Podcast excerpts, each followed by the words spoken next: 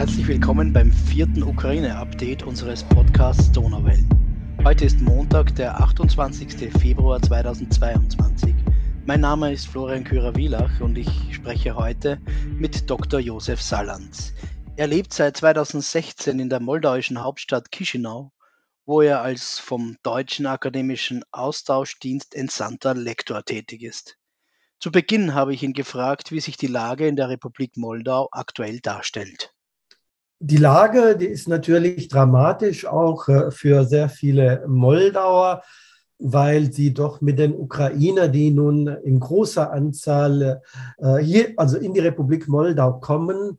Und es hat sich auch erwiesen, dass sehr, sehr viele Moldauer die Ukrainer unterstützen, sie sogar privat unterbringen, was äh, natürlich einzigartig ist. Das heißt, die, die Ukrainer werden nicht in großen Hallen in, äh, untergebracht, sondern sind dann häufig bei Privatleuten erst einmal in den äh, Wohnungen untergebracht, äh, weil die meisten wollen dann weiter reisen über Rumänien, nach Italien, nach Deutschland oder in andere europäische Staaten.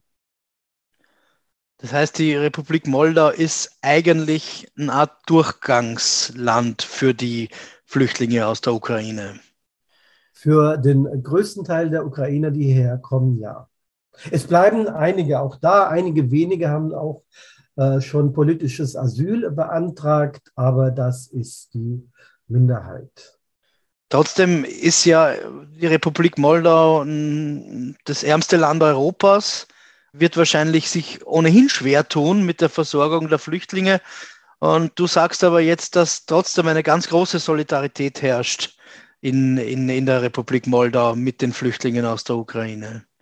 Ja, also hier äh, die Moldauer tatsächlich äh, haben äh, von privater Seite die Initiative ergriffen. Äh, an allen Grenzübergängen sind äh, Zelte eingerichtet worden, wo Freiwillige tätig sind und die Ukrainer weiterleiten nach Chisinau oder nach Belz in andere größere Städte, äh, wo sie zum Teil auch privat unterkommen. Auch der Staat hilft. Äh, die Präsidentin äh, Maya Sandu hat dafür Sondermittel ähm, freigegeben. Auch der Staat unterstützt die ukrainischen Flüchtlinge.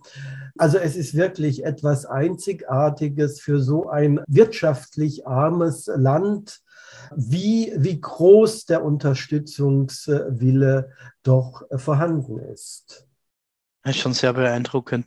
Wie ist sonst die Stimmung? Es ist Krieg im Nachbarland. Man weiß ja, dass Transnistrien ebenfalls so eine Art äh, Brückenpfeiler sein soll für den Kreml. Wie nehmen die Menschen das in der Republik Moldau wahr? Wie gehen die damit um, dass sie eigentlich unmittelbar bedroht sind von äh, dem Ausgreifen Putins? Also momentan ist es so, dass das Leben relativ normal weiterläuft. Also ich bin ja hier DAD-Lektor und ich unterrichte auch ganz normal weiter, wenn auch online wegen der Corona-Pandemie. Auch in allen anderen Bereichen äh, läuft das Leben weitgehend äh, normal weiter, obwohl vielen Moldauern schon bewusst ist, dass diese, dieser Krieg auch auf die Republik Moldau übergreifen kann, zumal hier ja in der Moldau, in Transnistrien ähm, auch russische äh, Soldaten stationiert sind. Doch davon hört man nichts, äh, äh, nichts Besonderes. Keine militärischen Übungen werden durchgeführt in Transnistrien. Keine besonderen Bewegungen äh, finden dort statt auf militärischer Ebene so dass man dahingehend noch äh, nichts äh, Besonderes hört. Doch vielen Moldauen ist bewusst, sollte Putin äh, Erfolg haben in der Ukraine, dass das eventuell auch hier auf die Republik Moldau übergreifen kann, dass dieser Krieg dann hier weitergeführt werden kann, auch wenn das jetzt offiziell noch nicht so äh, groß äh, durch die Medien posaunt wird. Das heißt, die Nachrichtenlage ist eher ruhig, aber gibt es sowas wie, wie militärische oder zivile Vorbereitungen auf diesen Fall? Zivile Vorbereitungen haben wohl begonnen. Militär, also das Militär, die moldauische Armee, die ist äh, ja äh, glaube ich, nicht fähig, sich der russischen Armee entgegenzustellen verfügt über sehr mangelhafte Ausrüstung. Äh, also von der Seite, von Seite der Armee ist da äh, wohl nicht viel zu erwarten. Deshalb äh, fangen schon viele Moldauer an, darüber nachzudenken, was passiert, wenn das in der Ukraine für Putin und seine Armee alles positiv ausgeht. Mhm. Wird das auch uns dann betreffen? Zumal es hier ja schon eine russische Armee gibt. Ja. Wie, wie, ist die, wie ist die Stimmung unter deinen Studierenden? Was kriegst du da für Rückmeldungen? Weil die werden ja Angst haben oder wie, wie gehen die damit um? Ich habe zum Beispiel in der Ukraine sowas wie eine ganz äh, eigenartige Gelassenheit auch äh, mitbekommen, ähm, die natürlich nur oberflächlich ist. Aber wie, wie, wie geht es da den jungen Leuten in Chisinau und in der Republik Moldau?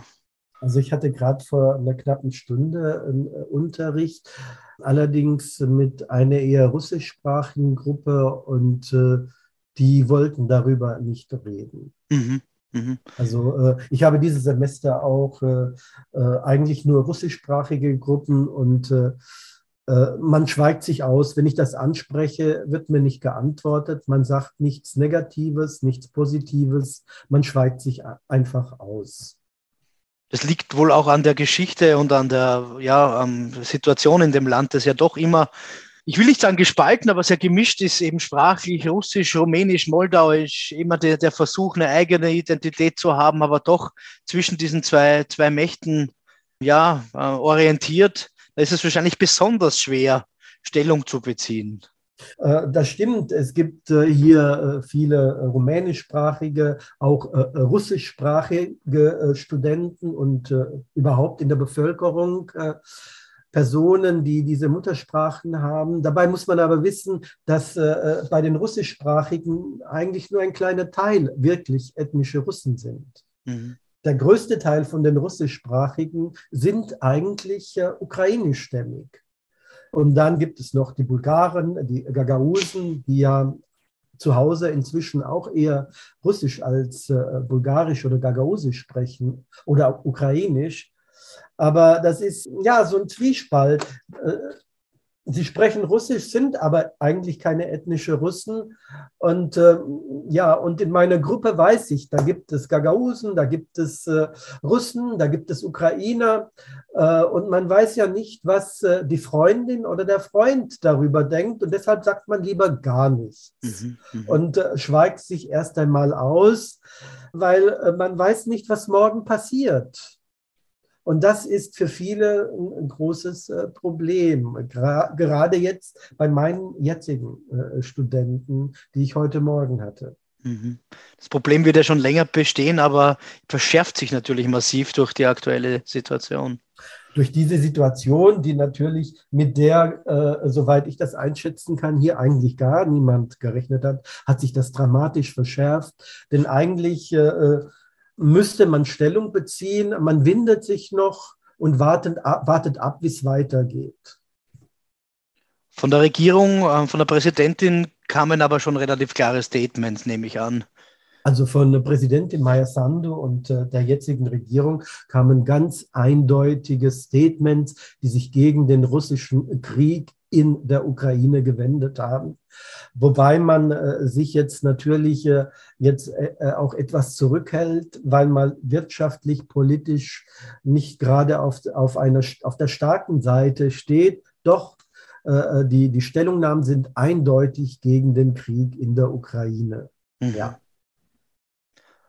Ja, Josef, sag, es wird ja noch mehr Flüchtlinge geben und sehr, sehr viele werden über die Republik Moldau in den Westen flüchten.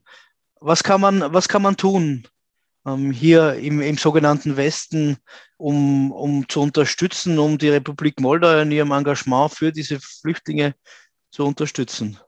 Natürlich wäre das für die Flüchtlings, Flüchtlinge am besten, wenn sie irgendwie äh, nicht nur in, in, in großen Turnhallen oder in sonstigen riesigen Gebäuden unterkämen, sondern äh, privat Aufnahme finden würden für die ersten Wochen, um auch wirklich ankommen zu können. Wie das äh, zum großen Teil hier in der Moldau passiert, wo die Mittel der Familien der Moldauer ja äh, wirklich äh, viel geringer sind als die in Deutschland oder in Österreich oder überhaupt im Westen.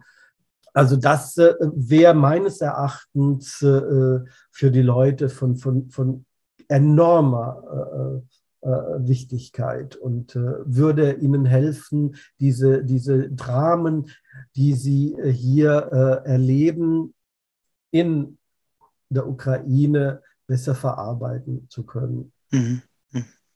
Und dann natürlich die Entlastung. Man muss ja, man muss die, die Massen letztlich abnehmen. Ne? Man muss die woanders hinbringen.